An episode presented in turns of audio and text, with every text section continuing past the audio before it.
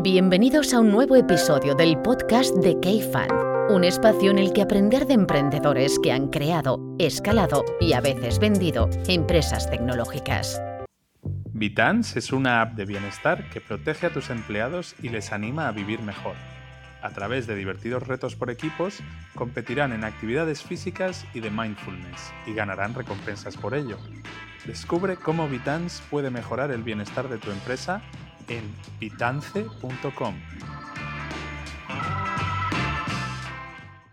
Welcome everyone. How are you, Gustavo? Great, and you? Good, good. I think Very this is like the for first. this episode. uh, very excited for this episode. Congratulations on on on being a second time father. By the way, I think this is the, your first podcast as, as a two time father. So Well, hope you can keep five at the pace. old. He's five days old. Let's go there.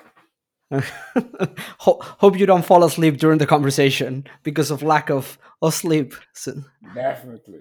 We have a very interesting guest now. So, who's our guest, Gustavo? Since you know him much better than I do, just feel free to, to introduce us, uh, our guest, because I think this is this is. I mean, we usually say that that our special our guests are special, but I, I guess this this time it really means it. Sure. We're now inaugurating a season of uh, big Latam VC investors. And now we have one of the founding partners of Latam VC, Eric Acher from Monash. How are you, Eric? Fine, thank you. Uh, thanks, Jaime. Hi, Gustavo. Congrats on being a second time father. I didn't know that. So that's Thank you. great. Great to be here. Thank you very much for the invitation. Yeah, he told me Eric that he hasn't slept since last Wednesday, so that's why I said I hope he doesn't pass out dur- during the conversation at some point. So let's let's try to keep it entertaining, even if it's just for Gustavo. So. Eric, b- before we get into the Monashees, Latam in general, and other topics, I mean, take us a bit through through your background. Uh, what did you study? Where did you grow up? And how how your professional career developed all the way to to what you're doing now? Sure. So um, actually, I was born and raised in in São Paulo, in, Brazil. Um, so I did my you know my you know studies, you know, school and and college here in Brazil. I um, basically uh, didn't know what what to do in college. I ended up studying uh, geology for a couple of years, of all things, uh, and then economics. So I was a dropout of two kind of uh, courses, you know, geology and economics. I ended up studying, you know, advertising uh, was another thing that I that I did, and then and then I did uh, uh, business administration. So I was kind of you know a generalist from the from the beginning. Uh, very very. Did you finish any of the degrees? Did you finish any I, of f- it? I finished undergrad. I finished the uh, the advertising uh, school actually, uh, and then I did a post a postgraduate diploma in in uh, in, in business, uh, and and then actually I I my first professional um, experience was at McKinsey. You know, in Brazil when McKinsey opened the the their Brazilian office in the in the early '90s. Nobody actually knew you know. Strategic consulting was not a thing, and McKinsey was very small in the region. But it was, you know, it, it was a great thing that happened because I, I I really liked that experience. You know, the opportunity to to to work at a firm like McKinsey, you know, for a few years. Then I ended up going, you know, for an MBA at, um, and and I was I was very much involved, you know, also because of my kind of advertising background. I I I, I ended up working with marketing and uh, and, and consumer industries.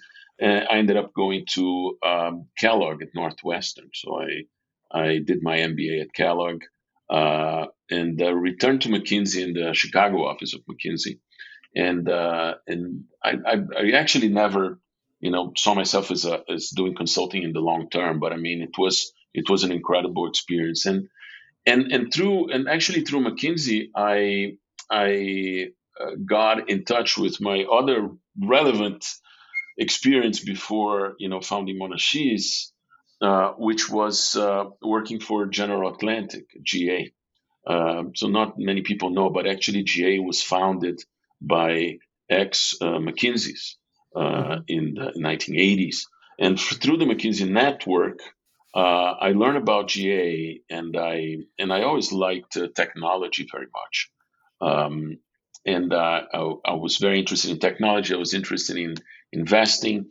didn't know very much what venture capital was at the time, but GA looked like uh, like a great place to to work. They were looking for somebody to open the first uh, their first office in Brazil. This is back in '99, um, and so I I joined GA and opened a small office, uh, small you know uh, place at Regus here in São Paulo in 1999. The dot com boom, everything was happening at the time, and right after that, you know, came the Nasdaq crash. So it was it was good to start my investment career with a with a crash. You know, so it, it actually taught me a few things about you know market cycles and tech cycles, and so that yeah, that, that was my experience before Monashees.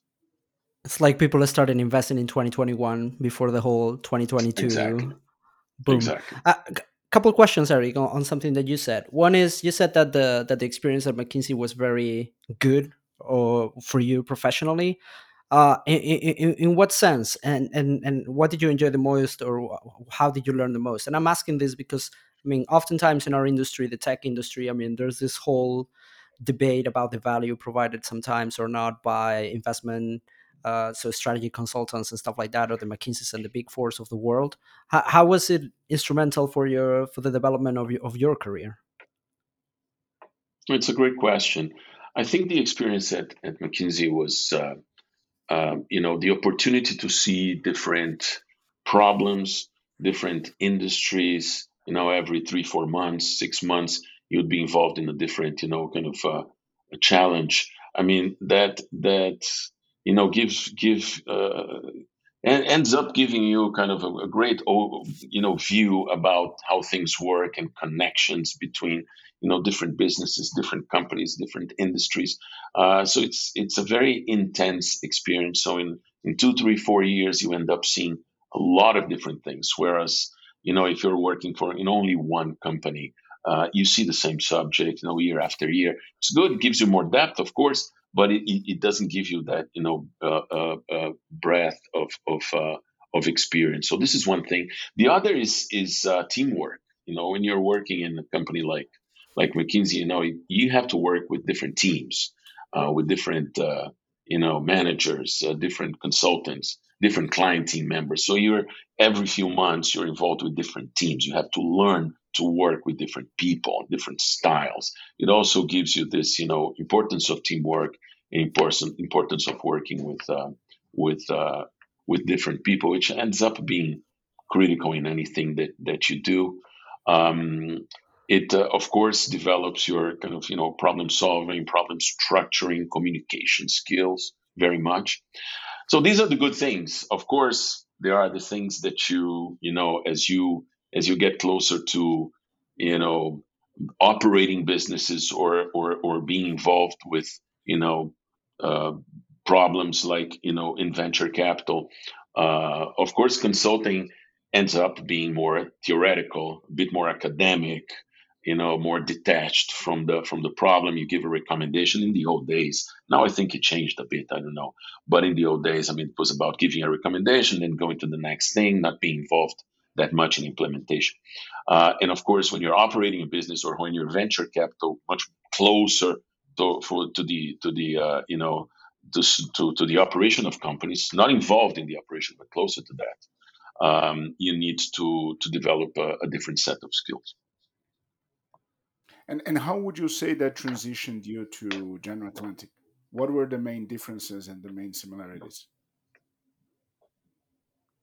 Well, GA actually, as being founded by by ex McKinsey's, in my view, had a, a, bit of that, you know, kind of being a very very analytical approach to investing, uh, and, and you know, very uh, uh, and having a deep understanding of industries, of industry cycles, of the industry structures.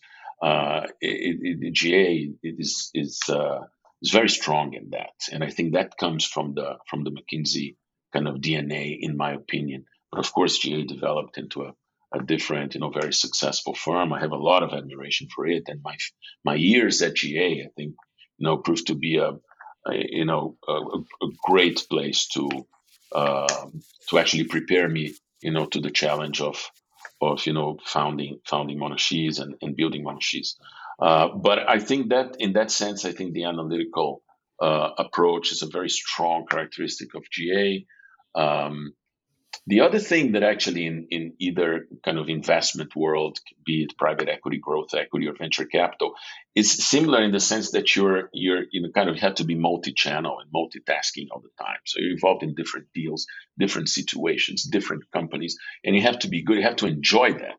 Some people, I mean, it's and it's a it's a it's it's a bit of a vocation, you know, to to to enjoy that. Some people don't like it. Some people like to be very focused, and it's great. You know, I want to do one thing at a time for several years. Build. You know, entrepreneurs have to be much more focused. You know, and investors and you know, a, bit, you know, similar to consultants, had to enjoy uh, the the this uh, this multi-channel kind of work.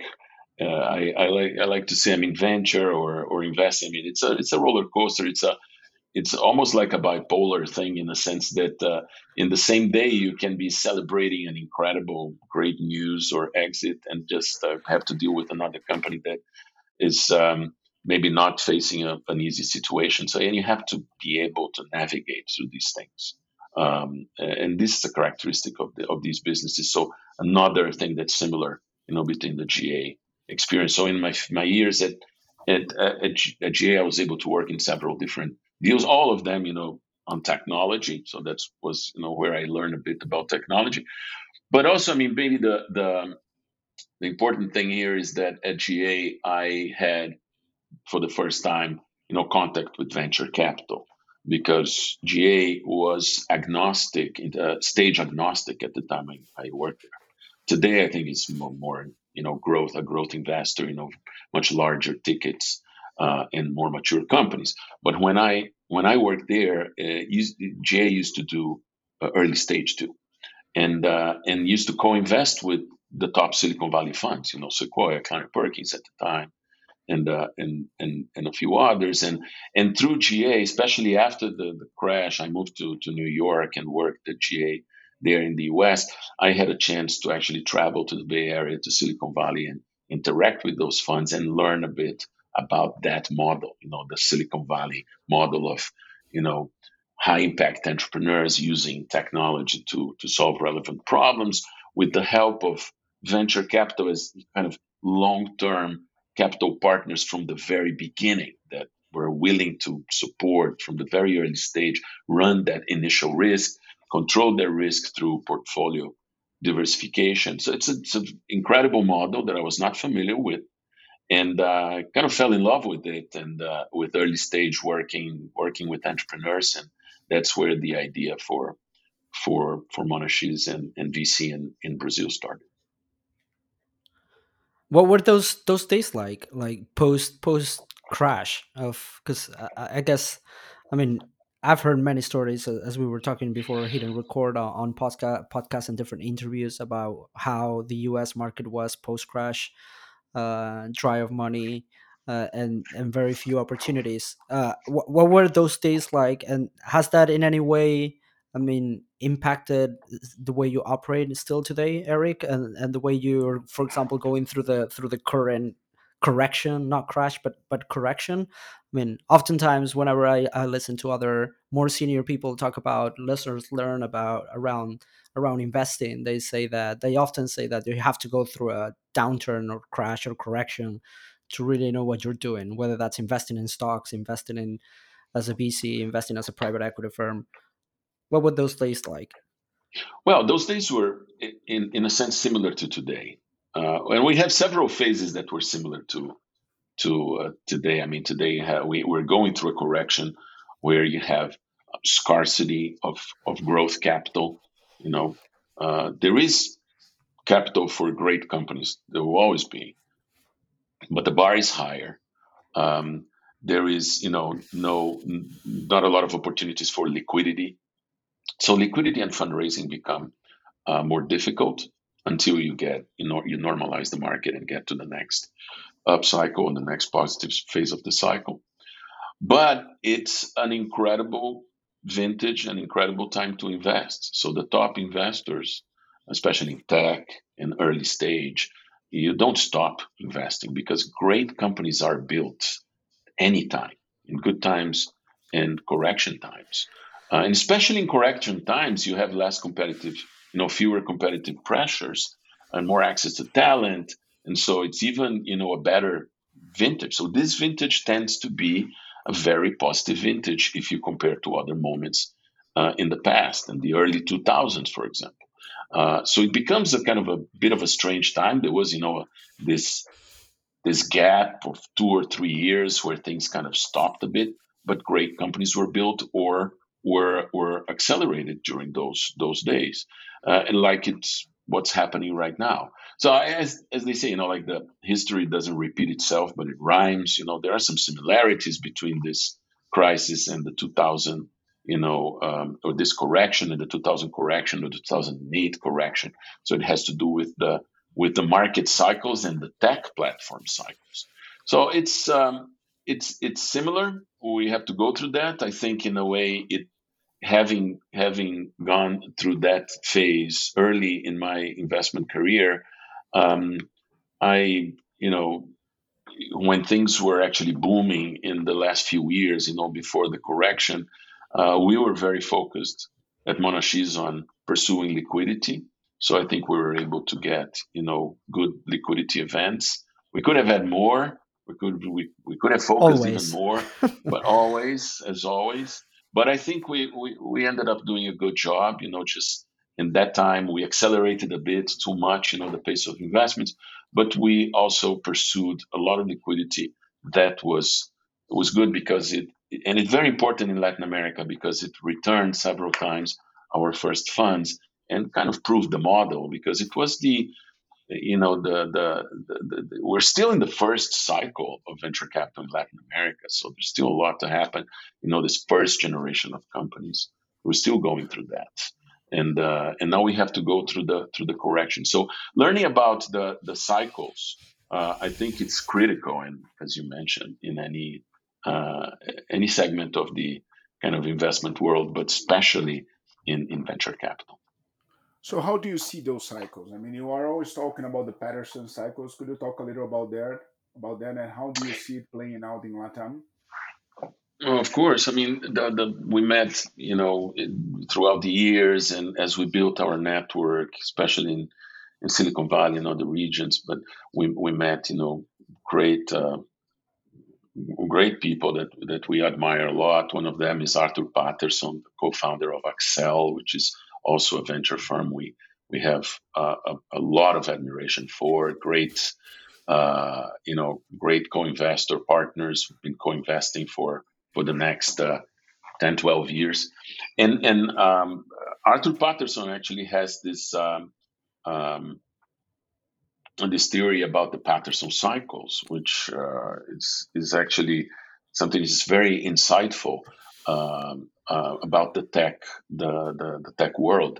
So um, the tech platforms, digital tech platforms are built, and I'll try to sum, summarize here, you know, my view on that. But you know, tech platform cycles um, last around around 15 years, or had lasted around 15 years, and tech platform cycles actually are built over each other, you know, on digital technology. So starting with uh, semiconductors, you know, end of the 1950s until early 70s, and then the PC cycle, 70s to 80s, and then the browser, you know, internet cycle from the mid 80s to the to, to 2000.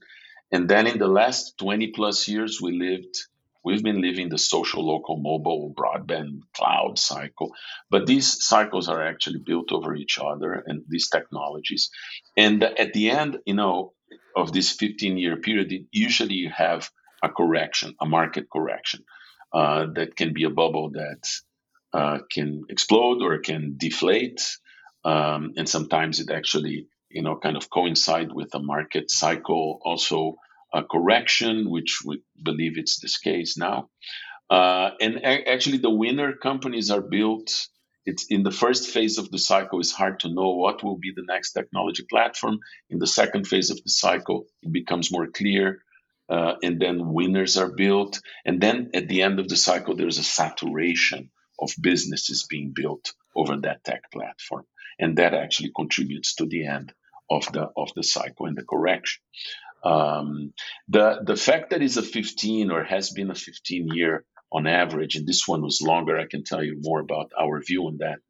Um, but the the fact that it's more of a fixed time, you know, had been a fixed time, you know, over cycles of 15 years, is is related to the fact that it's it's a human cycle. It's a human, you know, entrepreneurial cycle. So you can't accelerate that, even though you have the more, you know, uh, uh, acceleration you know that technology is accelerating exponentially but to build companies and to grow companies is a human cycle. You know you cannot accelerate too much that. So that's why it takes like around 15 years. And in this cycle i mean i think it has been a very unique cycle in the last 20 plus years because um, the the first i mean uh, it's the first global cycle you know the the previous cycles had all been kind of you know built in Silicon Valley, uh, and not even in other cities in the U.S. There were, I mean, most companies were in Silicon Valley, and uh, and this and this uh, cycle had kind of echoes of the cycle in different geographies in China, in India, in Southeast Asia, in Latin America. So it became a different cycle, longer because of that, uh, but not only because of that. Also, we had this phenomenon of the of, of the tech enabled companies. You know so before venture capital was actually investing basically in technology pure technology companies. You know tech companies that were very scalable high margin software companies. And in this cycle basically you know as i think Marc Andreessen said you know software is eating the world and it really is eating the world um, so every company became kind of a tech company, and tech just became, you know, the offline to that online to offline and delivery networks and all the other companies that are using technology, uh, but for businesses that also have a big component in in, in, in kind of real life, non non digital life, and uh, and this also actually expanded the the the types of companies that were receiving capital from uh, from venture capital investors. Of course, some excesses were done, and some companies that you know shouldn't have received you know capital received capital or at valuation that didn't make sense. Um, multiples were applied where it didn't make sense. So we all know the story. But the, the fact is that it ex- really expanded from a more niched pure tech uh, segment to tech enabled. The uh, the third thing is that this cycle, you know, the, the previous cycles had a more kind of focused one technology kind of platform. And this one, you had, you know, social, you know, mobile, you know, the launch of the smartphone, um, uh, local commerce, but also you had, you know, data, the data, cloud. you know, cloud, broadband. So many different technologies. So it was more sophisticated cycle that also created, you know, a longer a longer uh, uh, a longer time. The other the other thing that it was unique to this cycle was, um, and I think started probably with Facebook, is that um, because of I'm, I'm not even I'm talking about the tech aspect, but of course there was the the economic phase of the cycle of the low interest rates and abundance of capital, which was also a very important element. But this abundance of capital also made um, an acceleration of tech made a lot of a lot of investors look and say, hey, uh, out of FOMO sometimes, just say, hey, I want to invest in this, you know, tech thing is is is great, and and a lot of capital actually ended up being invested to try to capture the alpha before IPOs. So mm-hmm. the period be- between you know the first venture rounds until IPOs was also longer because investors were trying to invest and give more runway to companies to grow before IPOs. In previous cycles, I think the IPO was a natural phase of the of the cycle, you know, for for the company. It happened around, I don't know, around four years after the first venture round for the top companies. And in this cycle, it was stretched maybe to six, seven years um, in, in some cases. So it also contributed to, to, uh, to stretching the time. And the last, the last point on this cycle, of course, this is a, it can be a one conversation only about that, but um, also the the uh, uh, what happened is that because of the abundance of capital, uh, you probably heard this number: two thirds of all the capital invested in this 14 year bull market, you know, that happened since 2008. um, until 2021. Two thirds of the capital invested globally was invested by non VC investors. Uh, so you're talking about you know hedge funds and crossover funds and asset managers and and uh, and corporations and, and family offices, investors that uh, didn't have an experience with venture capital and didn't really had the experience with VC cycles.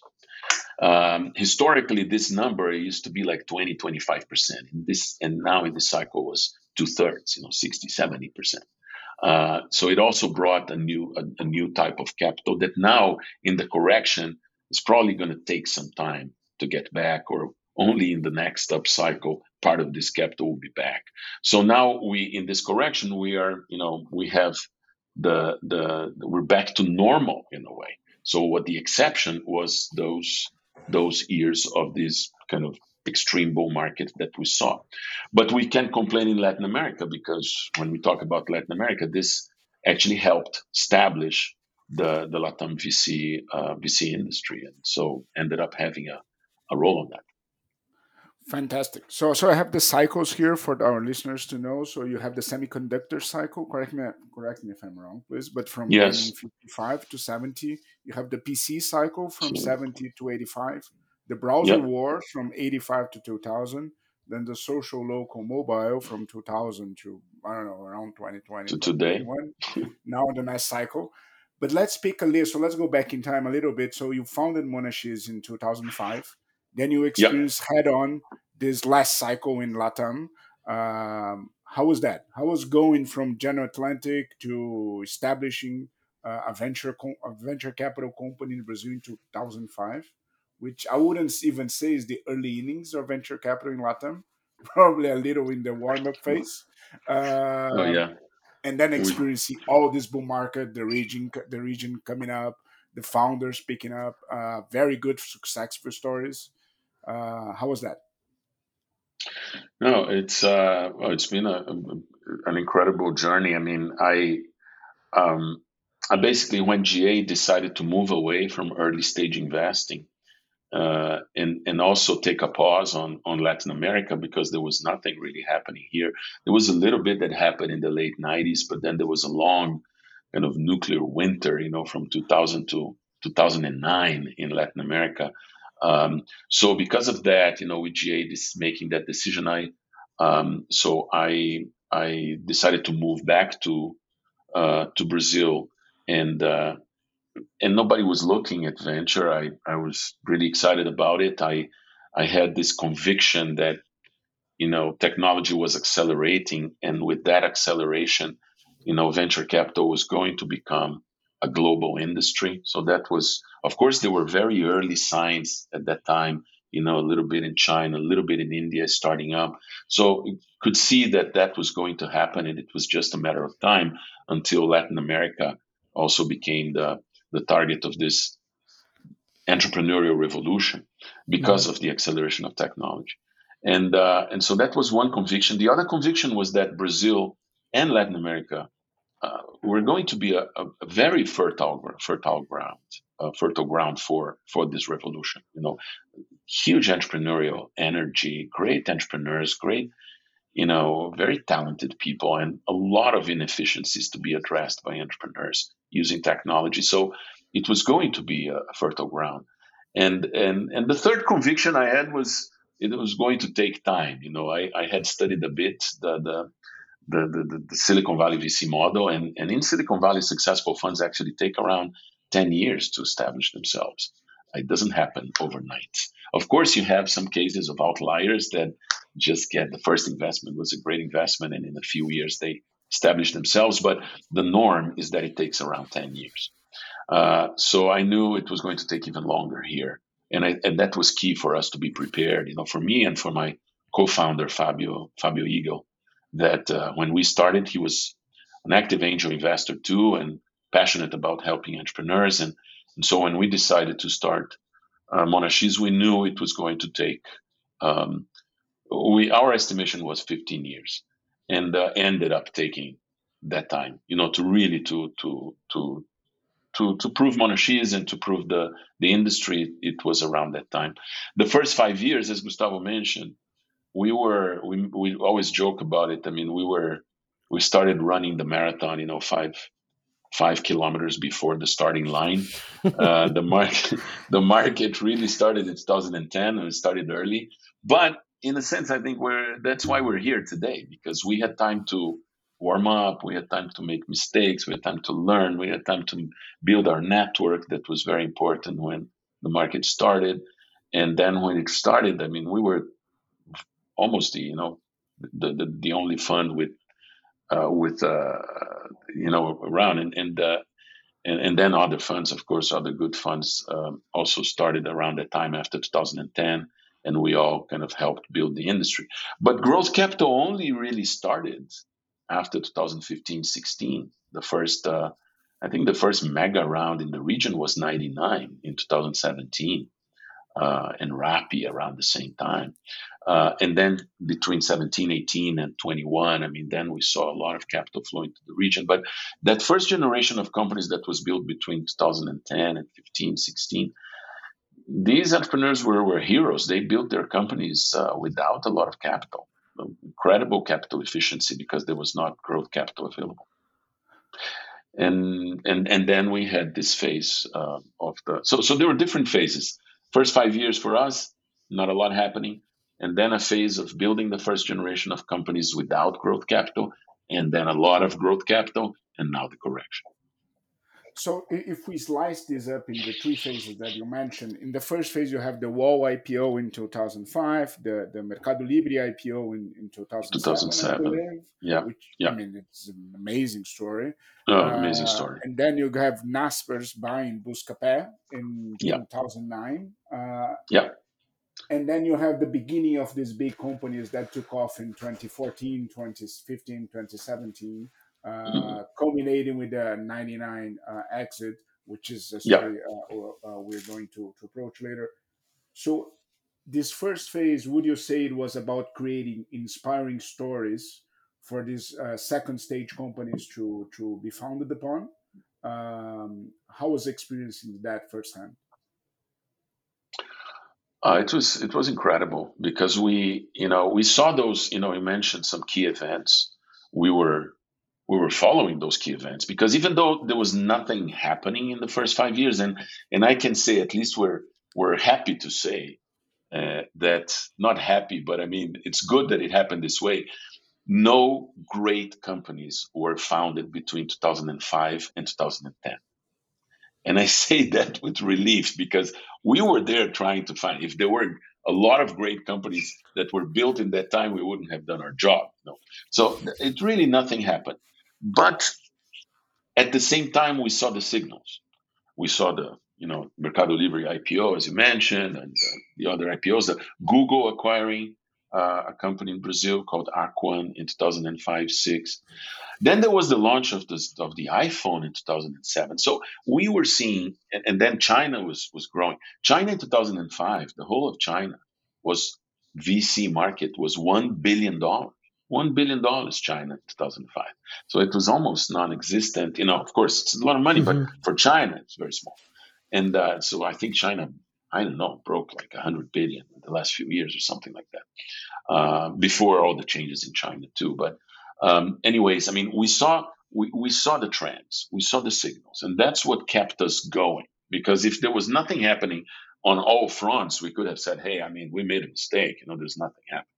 But we saw the signals and that you know we continued to build and and waited until 2010 so actually when i mentioned the the first generation uh, that generation started in 2010 uh, i i i tend to consider you know the first real vc investment i mean uh, in a in a company in brazil. First collaboration between a silicon valley vc and a brazilian vc was peixe urbano in early 2010. Uh, that we co-led the Series A with Benchmark, uh, and and that I think is a very important milestone for the market because this is a company founded by Julio Vasconcelos that today you know became a you know an investor at Atlântico in Canary, um, and he was a repatriate Brazilian that had experience in Silicon Valley, uh, one of the very few. Uh, and other foreign entrepreneurs also moved to Brazil. to start their companies. And that was instrumental. That was very important to change the culture of the relationship between entrepreneurs and investors at the time. Because when we started, I think one thing we observed also uh, the lack of venture capital, true venture capital, true long term partners of entrepreneurs, um, like a true VC must be, is that in, in Brazil and Latin America, all the bargaining power had always been in the hands of the investor. So investors always used that bargaining power when they invested in entrepreneurs and and ended up like controlling companies or diluting or squeezing entrepreneurs because they didn't have a VC mindset. They had more of a transactional investment mindset. So and that created over the years a, even in the first cycle of the late 90s, but it created for entrepreneurs this perception that investors are here to actually, they are kind of against me. And, and the history of conflict between entrepreneurs and investors was a very difficult cultural change. When we started in the first years, we used to do the Silicon Valley kind of type of term sheet, you know, like, you know, uh, minority participation, fair, but even sometimes a bit generous valuation in early stage. Um, some protections, but all the control and the management management was for the entrepreneur. So when we our first term sheets, I remember very well. We would give out the term sheets, and entrepreneurs would read and call their lawyers to read the term sheet, and they say, "Hey, so you're investing me. It's a minority position. You don't have any controls. Hey, where's the catch here? Where's the catch? I, it's too much to be too good to be true. That was the culture, and uh, and so it's very not a lot of people talk about this. But the fact of the Brazilian repatriates like Julio that I mentioned, and the foreign entrepreneurs that understood venture capital, they helped change that culture. They had they were much more open to build a relationship of of trust with the VCs, and that's where things really started. And uh, so I can mention, you know, of course, there was uh, uh, Fabian from from Loggi or Florian and Mati from Printi at the time, Brian Requarth from Viva Real, and, and many others. So I think, or, or the, the, the guys that started baby.com.br at the time, you know, Kimball and Davis. So there was there were many many stories there, and that that was very very important. But why why did that happen? I think it's important to mention. Um, actually, there was the financial crisis in 2008. Uh, U.S. and Europe were were still facing that crisis, and that crisis initially didn't really hit Brazil that much. Brazil was surfing the commodities wave and growing. And Brazil was the last of the BRICS countries that was not didn't really attract a lot of attention. And and because Brazil was growing and investors wanted to look for a new geography to invest, so Brazil popped up on the radar screen and popped up on the radar screen of Silicon Valley for the first time. And so that combination, and also foreign entrepreneurs said, "Hey, Brazil is a is an interesting country, it's a large country. Let's start my our new companies there." So that combination of factors actually made the industry take off in 2010. Uh, also, the Buscapé deal that you mentioned, end of 2009. So that combination of factors made Brazil become the first kind of tech hub of Latin America, which, in my opinion, actually, um, the country that really was the hub in the first cycle and could could have been the the hub in the second cycle was Argentina. You know, the Argentina has incredible entrepreneurs, incredible tech uh, talent there. But unfortunately, in Argentina, it looks like macro problems got in the way, and there was mm-hmm. some kind of brain brain drain. And and they were not. I mean, they continue to have incredible companies, but I mean, as the largest tech hub in Latin America, then Brazil had this opportunity to take off before the the other countries. Completely agree. Completely agree.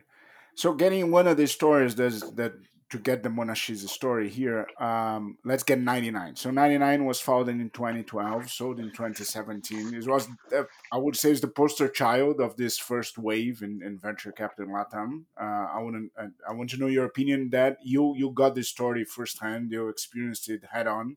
Uh, how was that creating the first Latam unicorn? And what did 99 do? Just to for for listeners who don't who don't know the company. Sure. 99 was the one of the ride hailing companies um, in that started in Brazil in 2012, as Gustavo said. You know, at the time of Uber was growing. You know, Uber, I think, was founded in 2009. was not in Brazil yet, but was growing very fast uh, in the in the in the U.S. and a few other countries. And then a, a, a, actually a high number of companies, you know, these waves, like it happened with Peixe Urbano was a daily deals company. We had the daily deals wave in 2010 with Groupon and others. And, and then there was the wave of ride hailing companies. There were several kind of taxi hailing companies. This was before peer to peer, you know, kind of independent drivers. So companies were focusing on taxis and, and really kind of giving access to taxis. And, and we spoke to, to, we met with all of them. Uh, there were many companies. But when we met 99, which was founded by, you know, Paulo Veras and Ariel and, and Renato, I mean, incredible combination of a more seasoned uh, entrepreneur like Paulo Veras and young tech talent, you know, Ariel and Renato. We, we fell in love with the team. We said, hey, these they had the right strategy because the other players were trying to. They were play. There were players at the time that they were giving out smartphones to drivers, but the the the the, the smartphone was locked, so they could only have, you know, the, the, the that app from that company, some crazy things, or they were actually charging the drivers for part of the ride, so becoming creating a relationship of, you know, being kind of, you know, a, a place that uh, that uh, or or a, or a company that the, the drivers had to pay for. So the wrong strategies. And 99 had the right strategy. It was about you know reducing the frictions for drivers to really join the the the, the service. And uh, and and then we uh, so we we invested in the seed round of 99 in 2013, and then co-led um, uh, and, and and then actually continued to invest in the Series A with with other investors. Uh, and the company grew very much, but in the taxi um, segment, uh, because the peer-to-peer was not still like a lot of questions about peer-to-peer at the time. Mm. But then Uber entered the market in 2014. So this uh, this uh, well this is a uh, uh, an interesting story. You know, lots of ups and downs. But the fact that the the, the the the reality is that you know, as I mentioned, there was no growth capital available for companies still in 2014. So 99 had to kind of struggled to fundraise um, a Series B. Actually, raised the Series B with with, Tiger, if I'm not wrong, and then um, needed more capital to compete with Uber and launch the P2P, uh, the peer-to-peer, which independent drivers, and Uber coming with infinite pockets. So it's very in, incredible work that was done by the 99 entrepreneurs. Incredible, amazing, because they, without access to capital, they basically turned the company profitable and growing and profitable. I mean, it was an amazing work. And that work caught the eye of Didi, which was actually competing with Uber in China, and uh, and and also of SoftBank before SoftBank launched the Latam Fund. This is SoftBank from you know the International SoftBank Fund, and then uh, and so so Didi and SoftBank invested in 99. Uh, then in 2017, when 99 was already kind of had turned a profit, and uh, a large a large round, and one year later, 99 made the offer to acquire. Uh, sorry, Didi made an offer to acquire.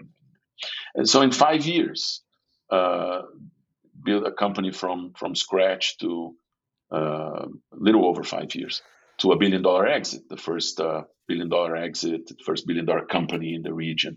Uh, a, a, true milestone, and, and some of our LPs and more experienced LPs, they told us, they said, now you will see you know what happened in other regions and other geographies that this is going to raise the level of ambition of brazilian entrepreneurs and latin american entrepreneurs. And it really happened because right after that you know you saw companies even bigger and bigger with bigger plans and bigger ambitions and more capital flowing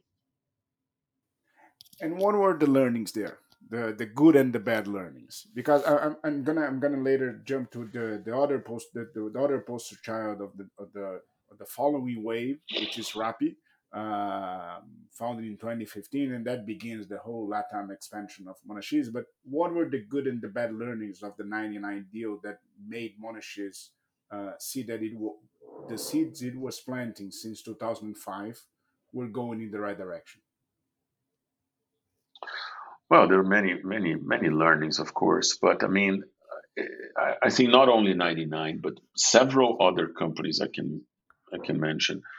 Um, the fact that we've been, I mean, it's learnings that are important for this phase of the market.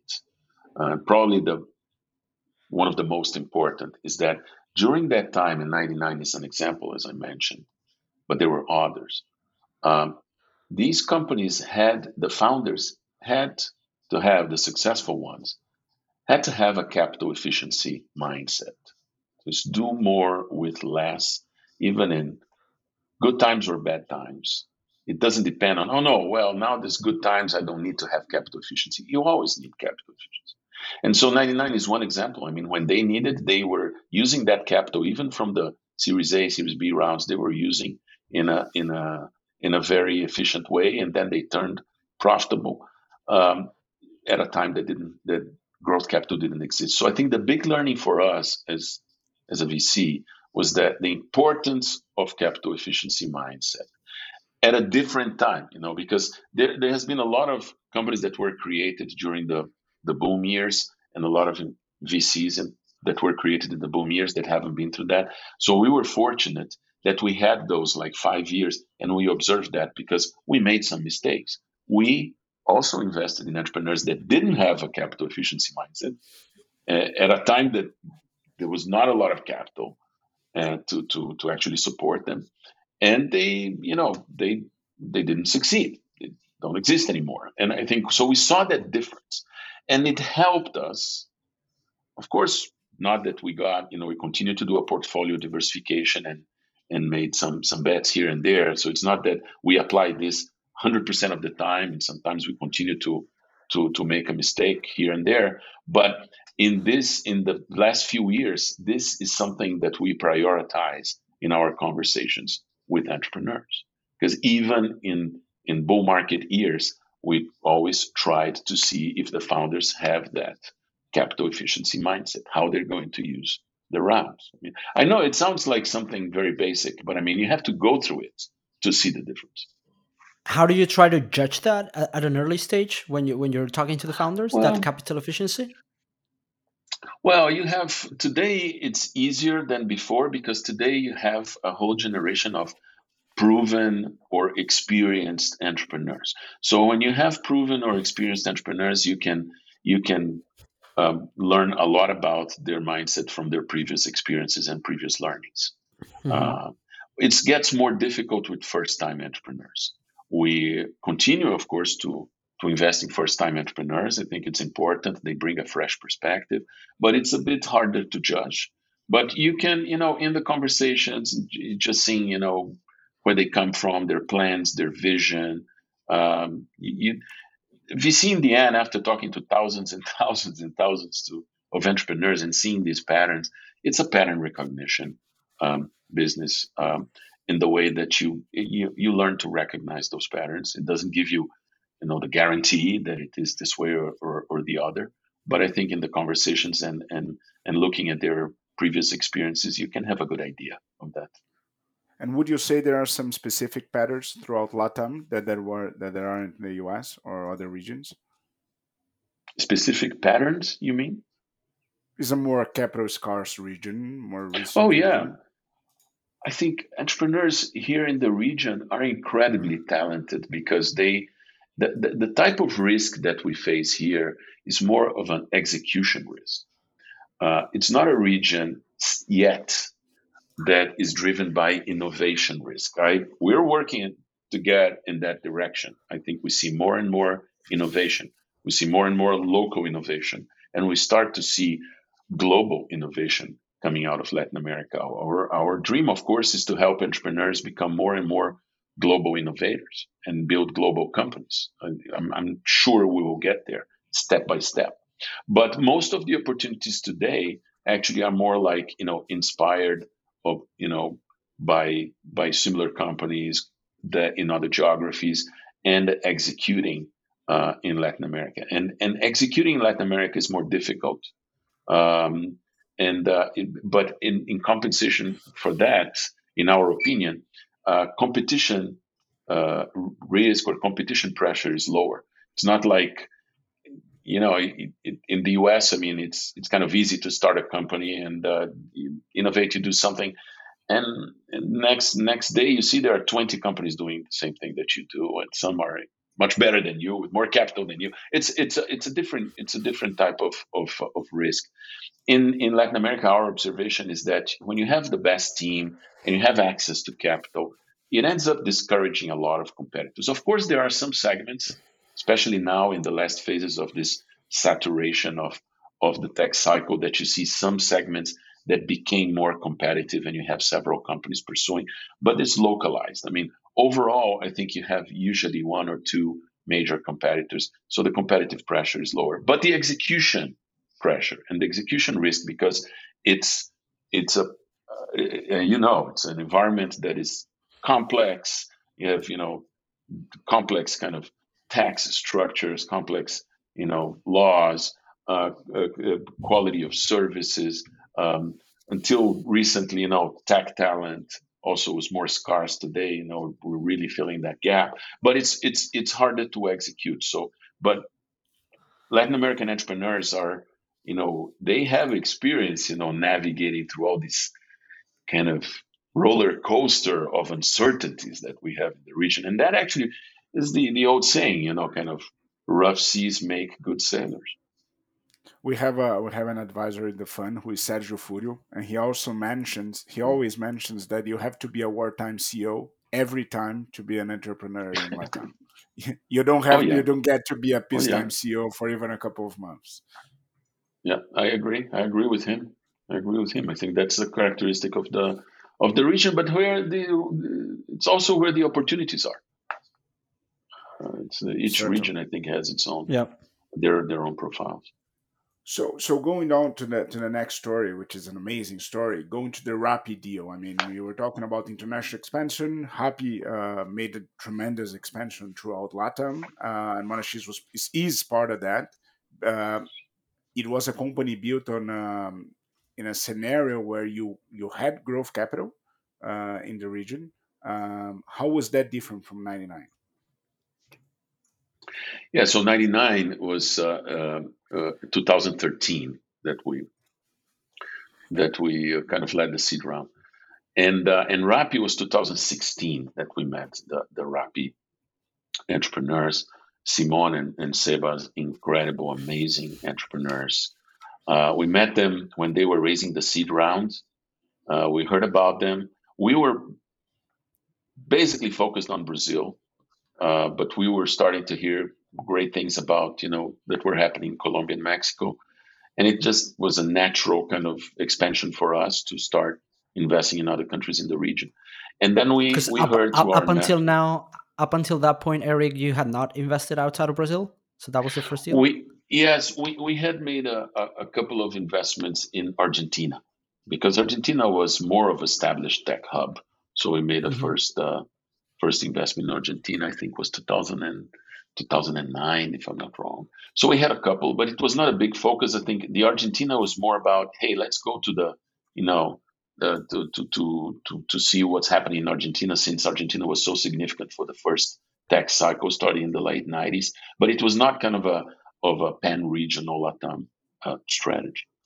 So uh, in the case of, of, uh, of, of, of our partner, uh, Carlo Dapuzzo, that actually was our first associate, started in the very early days with us, uh, and is a is a general partner at, at. Uh, he was actually looking. He was he actually led the the the 99 also um, deal.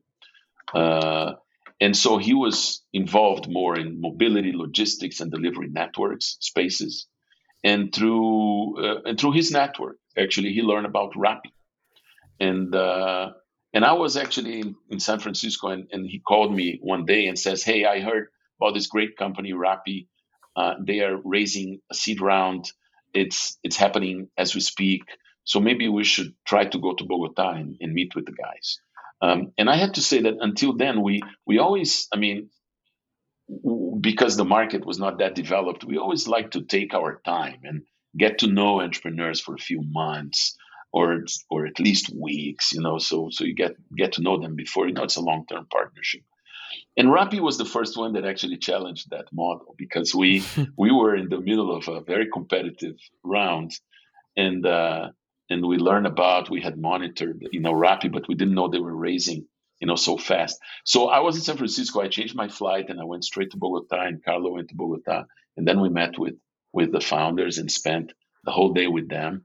We were introduced to them, and it was a great you know great day. I mean, uh, of of conversations, get getting to kind of to to meet them and see what they were doing. They were very small at the time, only in Bogota, but you could see the traction. You could see the, you know, their their level of ambition and their, you know, how talented they were. So we made a very fast decision in the case of of Rappi, and that became our first kind of um, uh, investment outside of Brazil with that kind of pan regional uh, um, vision.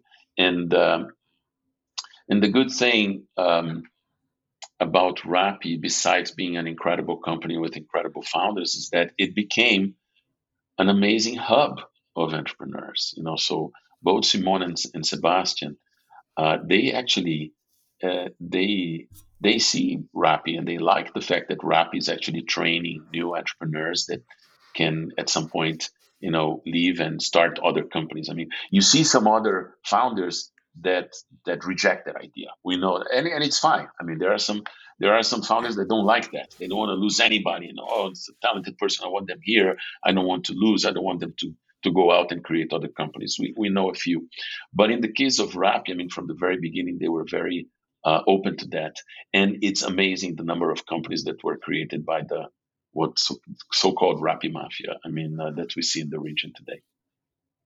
That's amazing. And and and and by the way, one of the, the key KPIs of Monashees that we like is how much sourcing you get from these mafias, like a proprietary sourcing. Well, the, the hub mapping, uh, I think, became something that we learned over the years. Uh, you know, doing this what we what we call this uh, lineage analysis of of deals. Because after when you see like thousands of, of deals over the years, we can map well, what was the first email, the first WhatsApp that actually who recommended which company. And when you put all these things together, you end up seeing some uh, some hubs, clear hubs where the good deals come from. And after some time, you see where the good deals come from, where the deals that are not so good come from, and you start to see the hubs and map the hubs, and that becomes a very important analysis. But of course, you need the data. And today we see, I mean, in the in the in the old days, the hubs ended up being kind of, you know, the tech, large tech companies, you know, Google or or Stanford academic hubs. Or we would have to go out and see first time entrepreneurs that actually were doing something interesting out of the radar screen. That was more of the early days. Today, it really became more of a hub. You know, angels became hubs. And um, um, large tech companies, successful tech companies, and successful entrepreneurs became became hubs like 99, like Rappi, like Nubank, and several others. And so our um, it's it's become a very important part of what we do to map these hubs in real time, anticipate who will be the next hubs, but also build those relationships because that when you build those relationships of trust with the hubs, you become kind of a natural kind of uh, uh, a natural potential kind of uh, partner for for the entrepreneurs of that hub. And, and with all this organization, uh, I was thinking about when you were talking in the beginning with the McKinsey and, and General Atlantic story. Uh, we just met Sebastian in uh, in in Mexico City a couple weeks ago, and um, I was thinking when you talk about McKinsey, uh, we don't talk about James McKinsey or Marvin Bower. When we talk about General Atlantic, we don't talk about Chuck Feeney. We always talk about the firm. And uh, yep. we are in a very, very personalistic and individualistic uh, industry. And when you talk Monashees, you don't talk about uh, specific people, but you talk more about the team.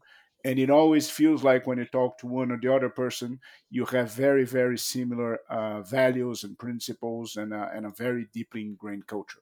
Uh, how did you manage to do that? Uh, and how is that uh, going through your LATAM expansion with the Mexico City office, with the expansion of the LATAM um, investor investments after, after Rappi and then Ualá and go forward?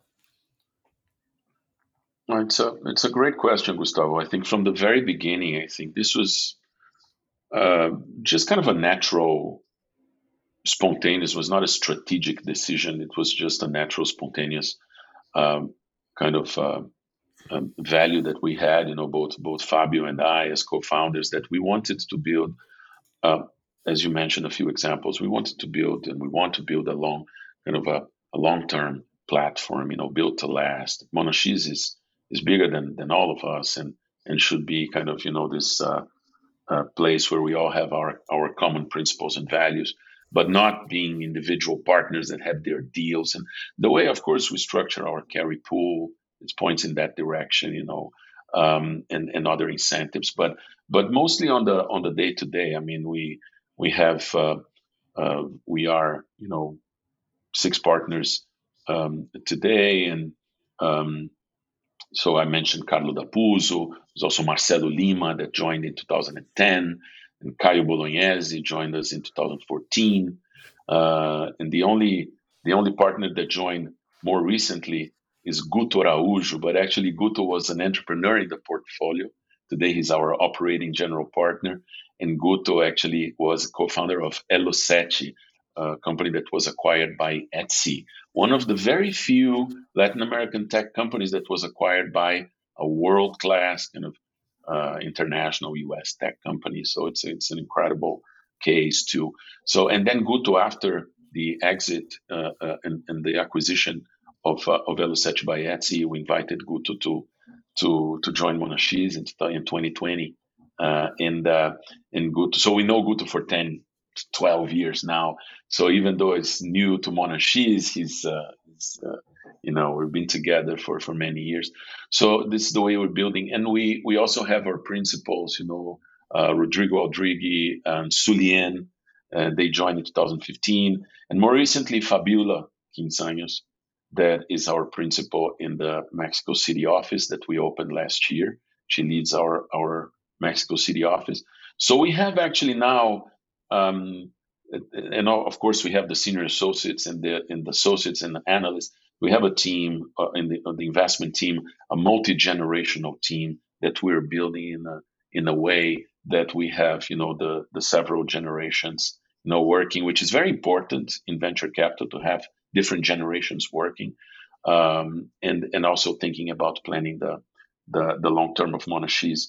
The um, the, what you mentioned, I mean, in, we understand, and it's fine. There's no right and wrong, but we understand that, uh, especially in Silicon Valley, you know, some of the firms are more about, you know, oh, you received an investment from firm uh, X. Yeah, but who's the partner? You know, it really depends on the partner. Totally different styles, totally different.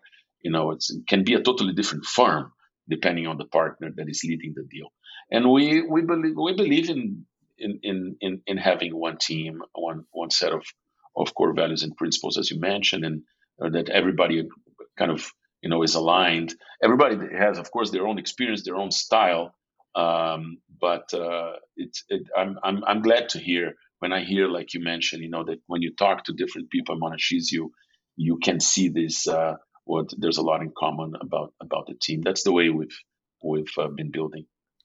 And, and, what are some of those core values, Eric, that, that you can share with the with the audience that you think shapes uh, both the firm and also probably, I mean, those of you who are who founded the the firm? It's interesting because we, eh, you know, we talk, we, yeah, we talk a lot about them. We don't have them totally kind of structured and designed in a way that there's a training about that. But I mean, I can I can say that we are, you know, we always say that we are, you know, we're very uh, profounder, and and you know, we we we we want to be always aligned with the founders uh, and think about the the company first and the founders first, and and having that long term partnership. Uh, it's it's about being you know we we believe a lot in in what we call more of a, a Socratic methods of you know the founder is is actually has to be you know just managing the, the his company and we're there to help we're there to challenge of course we have our you know, we can be very firm in our opinions and and discuss with the founder, but always with a lot of respect uh, and uh, and recognizing that he's the one that is not diversified. You know, investors are diversified, and that creates a big difference that needs to be understood and well respected. Uh, so we we believe a lot in what we call kind of, you know, uh, human values first approach to to investing and to working together, uh, and uh, you know, in the way we you know treat and and, and respect people, you know, and leadership team members and founders and our whole team. Um, uh, of course, there are the principles of excellence. There are the principles of you know just uh, just uh, doing always you know our our best. Um, and there are other principles in communication, you know, being active listeners, you know, being engaged. Uh, there, there are many others, but I mean, we, we, we believe what, what we do, as we say, I mean, what we do is is similar uh, to other VCs. I mean, we we think we we try to differentiate ourselves naturally, uh, not by design, but naturally by how we do things in our style. Yeah. Uh, so I was just thinking that one of the one of the I mean, we have very different types of people who, who listen to the podcast, but I think one audience that, that usually listens to the podcast that, that we don't usually have a lot of advice or tips for them is actually emerging managers or people that are building funds for the first time. I mean, you guys have been around for more than 15 years, so almost 17 or 18 years now. I mean, what kind of what kind of advice or lessons learned do you have around besides culture, as you were saying, around building like a a firm, not just a fund, but a, a firm that wants to continue into the future and have a legacy. And it can be stuff around portfolio construction, it can be stuff around price sensitivity when it comes to valuations. Uh, just like some key lessons learned that you have, Eric, uh, after all of these 17 years for, for, for those who are listening who are either thinking about launching a fund themselves or are or have already launched but are in year one or two as you were like in 2005 6 7 sure. I mean there's i don't think there's a formula. Um, i think you can be successful um, in many different ways uh, with with different styles. I mean you have to be authentic. I think that's the most important thing. Um, you have to be I think probably at the top of the list of things, you know, if you want to get into, you know, be an emerging manager and and, and GP and venture, it's all about resilience and it's all about patience. It takes time. It's a long cycle, and you have to be aware of that. I think I see from time to time some, you know, and over the 17, 18, 18 years we've been around, we've seen many firms come and go and many teams trying to do it and coming and going. And in my opinion, in my opinion, most of the times they they were they were great people and you know with with uh, uh, very talented. But I think they sometimes lacked. I mean, they didn't have the the patience or they were a bit anxious. And I think this is a uh, this is a, this is a, a, a, business that you need to be patient. You need to be to be resilient. Um, the the other thing I would say um, is is that I mean you have to to you have to have a, a, a vision, you know, on where you want to get. Uh, I, I like a quote I've heard once. I don't remember the basketball player that said, but it says like, you know, you don't get to be great accidentally, and uh, I think it's a great quote. It's not going to happen just out of the blue. I mean, you have to you have to want it very badly, and you have to you have to work every day to make it happen. And uh, and and for that you need a vision. You need to know you know you know where I want to I want to get and uh, and how I'm going to get there and how I'm going to differentiate myself. Um, one thing, at least for us, I mean, in, in VC, I think early stage VC tends to be, you know, at least, of course, you have some global niche sector investors, but I, I still think that, I mean, kind of the our model, the, the Series A generalist uh, VC, I think it's a it's a proven model over decades, and I and I think it's a great model.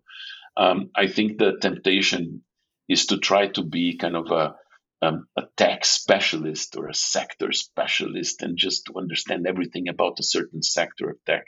But it's that gets to be very hard if if you want to be a generalist. You know, you cannot know everything about everything. Uh, in our opinion, from our experience, to be um, to be a, a, a, a good VC with time, you have to be a specialist in entrepreneurs. Uh, and I can't emphasize that uh, more. Uh, so you can, we, we, of course, we have our thesis, uh, our points of view about sectors, where things are going. But this is only to train our minds uh, to be prepared uh, to, to, to understand the real opportunities that are being kind of um, identified by the entrepreneurs. Actually, what we have is an advanced post that see the deal flow and we see where things are going. And of course, we need to understand that. But the true trailblazers that are understanding what where the best opportunities are, you know, at the right time are the entrepreneurs, are the founders. So our mission is to actually try to understand and recognize who the best founders are because we see a lot of good founders, but we need to really see who the best ones are, and then be there to to help them in any way we can, and also be prepared to be there. Some VCs uh, may think differently, but I mean, we we are partners for the good times and and for the bad times. I mean, you have to be there for for the roller coaster. Not only you know it's easy when things go well, it's easy to be a partner. I mean, you have to help in in the challenging times too. And for the founders, who are also a big part of our audience, what would you say, especially given today's circumstances? Well, it's understand, I mean, what it means to be a founder. Again, top of the list, resilience, top of the list, patience, um, and understand. I mean, if you want to be a founder, an entrepreneur, if it's the first time, you, you may not get there in the first time, but I think maybe one of the really big things that we changed culturally in Latin America in the last cycle 15 years is that the stigma of failure and nobody talks about it anymore in tech at least. But when we started i mean the stigma of failure was was huge in the region. You know, so oh you would talk about people would talk about entrepreneurs i bet he tried that and didn't go well. So also like if that was a, a stigma which doesn't make any sense so I'm so glad that we we helped together with all the other funds and entrepreneurs change that because it's uh, if you fail the first time, you know, just uh, you learn and just continue. I know this is kind of a, a cliche in our world, but that's true. I mean, and it was there was a big obstacle in the region culturally, like it was a cultural obstacle when we started. We like to say that when we started, we used to go to to all the major top schools and universities to talk about venture capital and entrepreneurship. And we used to put 100 students on the in the, the, the room and, and ask, you know, so who wants to be an entrepreneur? And nobody raised their hands. Nobody, not a single person for years. Because to be an entrepreneur at that time was either crazy or you don't have a good offer.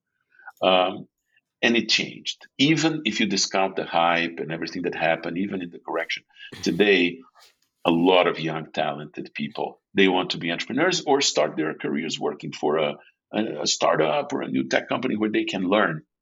And so, uh, for founders, I think if you don't have an uh, an idea, work for a company until you get the the idea for what you really want to do. I mean, that other point, don't um, it, it's all about you know uh, uh, fall in love with the problem and not the solution. I mean that book. I mean it's it's always very important to say because we see a lot of founders that also kind of passionate about the solution and uh, trying to fit the solution into into a problem that sometimes doesn't exist. So it's it's it's really getting identified with a problem that is relevant. If you want to build something big, has to be a very relevant problem. And the last thing, you know, choose very, very well your co founders and your partners. Um, choose very carefully because that will define the culture of your company. You don't design the culture of your company, the culture will be a natural expression of the values of the founders. And so you have not, don't pick only brains or people that have a kind of a expertise on something. Choose human beings, and, and, and your company will be you know, a, a result of that. Super cool. I was actually thinking that it's super curious and interesting how unmature markets, unmature technology markets, despite the distance, can be so similar in certain characteristics. Because many of the things that you just said, Eric, I think could apply to the Spanish like startup ecosystem like five to ten years ago. So fear of failure, which is more like a cultural thing, uh, market control by investors in a way. Um, so I, think I think it's super super interesting how how that appears in, in many different ecosystems despite the distance. So before we get into the last two questions, uh, or to get into the last two questions, can you recommend us a book, Eric, or some other content? It can be startup related or not. It can be a movie, it can be a, a newsletter, it can be a publication. And can you also suggest someone to invite to the podcast who hasn't been on before? Sure. Um, well, in terms of a book, I mean, there's so many. So many, it's very hard to to talk about books. I, I think it may be it's a book I think from 2021 that, that uh, but maybe it's already outdated. I don't know, but it's interesting. I think I I, I love science science fiction. I, I really think that uh, you know whoever works with tech, you know, Indiana like to say venture capital is kind of short term science fiction. Yeah, but I mean science fiction just is such a, a an interesting exercise reading science fiction you know, to, to exercise this kind of openness of the mind to innovation or the implications of, of new technologies.